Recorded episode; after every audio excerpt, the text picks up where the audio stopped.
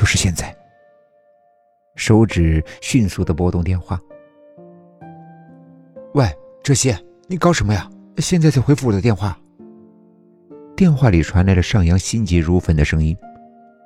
上扬，你先别急，我已经有头绪了。那，上扬，你相信我吗？他打断了上扬的话，心中有了主意。废话，不信你那会儿就当你是疯子了。那好，你听着，明天上午十点，我们在沿江边的玫瑰茶园里等，不见不散。我会给你们一个答案。好。若寻那边我去通知你，叫上罗明爱和佳明。想起了罗明爱，他顿了一下。罗明爱还好吧？他已经知道了，情绪有些波动。不过你放心，明天他一定会来的。那好，就这样。挂上电话，潘哲熙长叹了一口气。窗外昏黑无光，新月无踪，又是一个孤寂的夜晚。第二天，天气出人意外的晴朗。美丽的路边小茶园内，坐着几个神色不安的年轻人。人稀客少的园子里冷冷清清，不像往日的那般热闹。罗明爱沉默不语，双眼看着脚尖。连日来的悲剧让他心里憔悴，好几次在梦中惊醒的他都控制不住的大哭。为什么？他不明白，他所喜爱的老师、所要好的朋友都消失了，都消失了。十八岁的他从来都没有想过，生命原来如此的脆弱，死亡竟离他这么的近。潘哲熙坐在他的对面，看着这样的他，心中一阵阵的刺痛。这还是他所认识的那个罗明爱吗？这还是那个常常取笑他、时常捉弄他的那个阳光般的女孩子吗？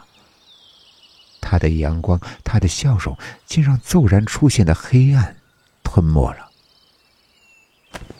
这些，你快说，怎么又会发生这样的事情？难道……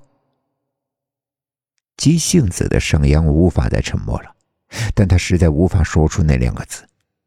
潘哲熙望着他，良久，声音平静：“你们都知道，在周六的意外中死了四十三个人，但你们逃过了这一劫，等于，等于死神的计划出了差错，所以必须要弥补，要把你们一个个的杀掉。”而且，展示在世人面前的，是一个个无法挑剔、毫无破绽的意外。什么？他在说什么？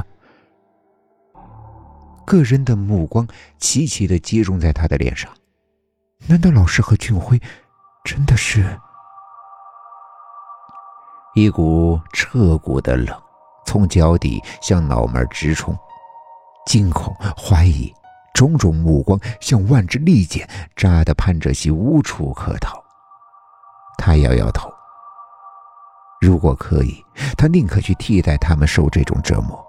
但逃避和谎言对解决事情没有任何的意义。必须要让他们明白，只有面对现实，正视困厄，才会有能力对抗命运。老师不是接下来要对付的对象，你们才是。老师，老师，他的生命早在星期六就已经完结了。啊！盛阳瞪大眼，好半晌，他才找到了自己的声音：“你说的是？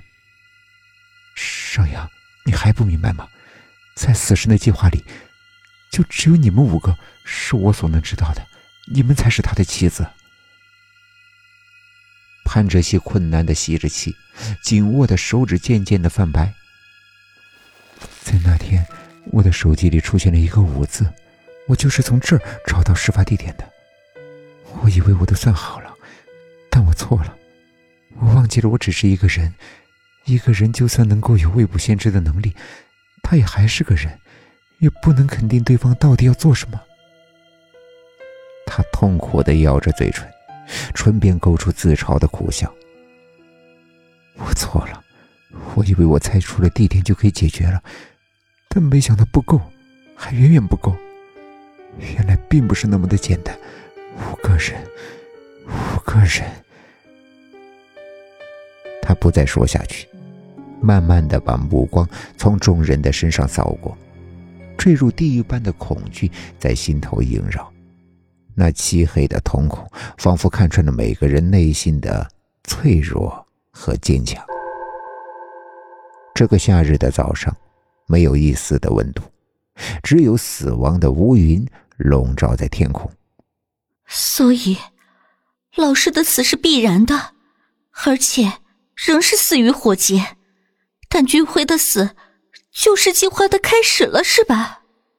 一把嘶哑的声音打破了空间的平静。